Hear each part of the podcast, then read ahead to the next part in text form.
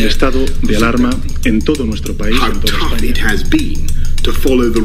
La dernière fois que je me suis adressé à vous au sujet de la pandémie qui nous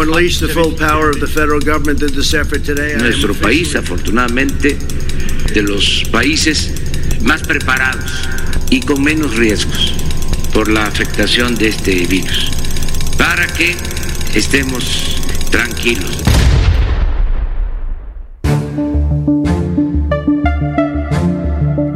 Antes de detectar el primer caso de COVID-19 en México, el presidente Andrés Manuel López Obrador ya daba color de cómo enfrentaría la pandemia, minimizándola. El 28 de febrero de 2020 se confirmó oficialmente. La pandemia había llegado a México vía Bérgamo, Italia. Estamos preparados. No es, repito, según la información que se tiene, algo terrible, fatal. Ni siquiera es equivalente a la influenza. Tenemos capacidad para enfrentar esta situación. En escena, una pandemia, la incertidumbre y un rockstar. El rockstar de la 4T, Hugo López Gatel, subsecretario de Salud, SAR contra la pandemia, que ha priorizado la política antes que la ciencia. El nuevo coronavirus se comporta como un virus de agresividad leve comparado con la influenza estacional. Si hoy ustedes se quedan con la sensación que decimos no pasa nada, es porque la evidencia lo muestra, pero no nos demos la mano. Por el momento tampoco nos demos besos ni abrazos. Simplemente así. Pero el presidente decía lo contrario. Hay que abrazarse. No pasa nada. El 11 de marzo, oficialmente la Organización Mundial de la Salud declaró emergencia por pandemia. En Italia y España se desbordaban los contagios y se reportaban muertes por decenas. En México, lo que se desbordaba eran los halagos. La fuerza del presidente es moral, no es una fuerza de contagio. El director de la Organización Mundial de la Salud hacía una súplica al mundo. Test, test, test. Pero López Gatel lo descalificaba. Ese mensaje de test, test, test, sin mayor calificación técnica, sin un documento, ¿qué daño le ha hecho a todo el mundo? Asia, Europa, Oceanía ordenaban confinamientos urgentes. En México, en México el presidente presumía protección celestial justo el día en que moría la primera víctima de COVID en nuestro país, el 18 de marzo. Detente enemigo, que el corazón de Jesús está conmigo. Que todos siguiéramos saliendo. No dejen de salir, sigan llevando a la familia a comer, a los restaurantes, a las fondas. El 23 de marzo comenzó lo que llamaron la jornada de sana distancia. La mayoría tenía que quedarse en casa, trabajar, estudiar, vivir desde el confinamiento. Pero en realidad la sociedad se había adelantado y desde el 16 de marzo se había autoconfinado, porque para el presidente la pandemia era cuestión de unos cuantos días. El 19 de abril vamos a poder salir de la gravedad. Una pandemia que se dio por superada cuando apenas iba empezando. El 26 de abril, con 1.352 muertes por coronavirus, esto decía López Obrador. Se ha podido domar la epidemia. El 4 de mayo, 2.271 muertos. Ya se ve la luz al final del túnel. Yo creo que va a ser nada más este mes. 14 de mayo, 4.272 personas fallecidas. Ya estamos domando esta pandemia. 15 de junio, 17.580 decesos. Ya se domó la pandemia. 17 de noviembre, 99.026 personas muertas. Logramos que no nos rebasara la pandemia. Se aplanó la famosa curva. Mientras las cifras crecían, en paralelo, el presidente construía distractores para no hablar de la tragedia y del pésimo manejo del coronavirus. El 18 de marzo se registraba la primera muerte por COVID en México, pero el presidente... Vamos a informarles sobre el aeropuerto de Santa Lucía. El 17 de abril, que eran 546 muertos, el presidente... Dijimos que íbamos a limpiar de corrupción. El 6 de mayo, que eran 2.700 muertos y el presidente... Infodemia, esta nueva epidemia que tiene que ver con las noticias falsas. El 19 de junio, 20.394 muertes y el presidente... Los ataques en la prensa, sí comprendo que estén molestos. 22 de junio, 22.584 muertes ¿Y el presidente? El INE es el aparato de organización de elecciones más caro del mundo. 3 de julio, 29.843 muertes y el presidente. Entonces podemos hablar del béisbol. El 27 de julio, 44.000 muertes y el presidente. Que nos ajustemos en esta ocasión a preguntas sobre el avión, sobre la rifa. 30 de julio, 46.000 muertes. No se está hablando mucho de Lozoya. ¿eh? 11 de agosto, casi 54 mil. Que porque saludé yo a la mamá de Guzmán, Guzmán Loera, pues la volvería a saludar. 12 de agosto, casi 55 mil. Aquí está, en los cachitos del avión presidencial. Y así continuó. Siguieron las muertes y siguieron los distractores. Las cortinas de humo. Hoy sabemos que la cifra real de personas fallecidas por la pandemia se acerca a las 350 mil personas. Y en medio de las cortinas de humo, la farsa de los picos.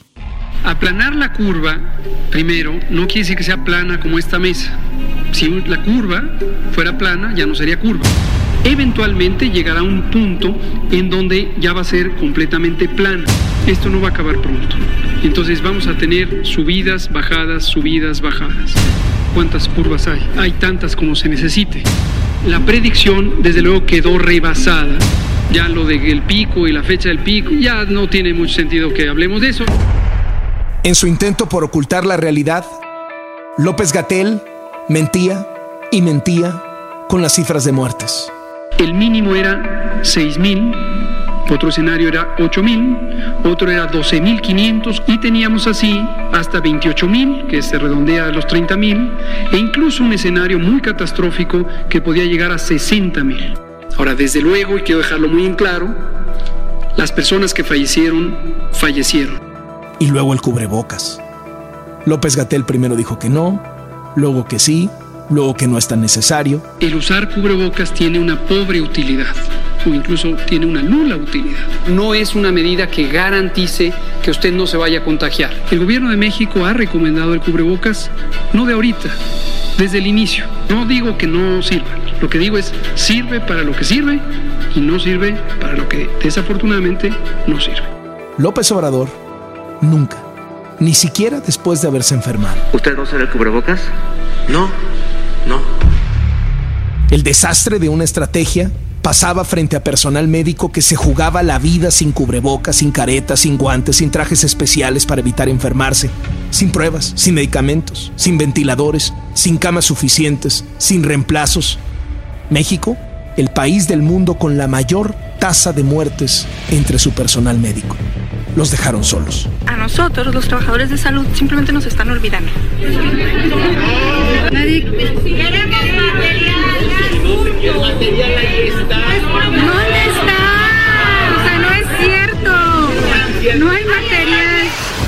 Cuando decidieron que ya había pasado la pandemia y que era momento de entrar a la nueva normalidad, inventaron el semáforo epidemiológico. El semáforo es un indicador de los niveles de riesgo.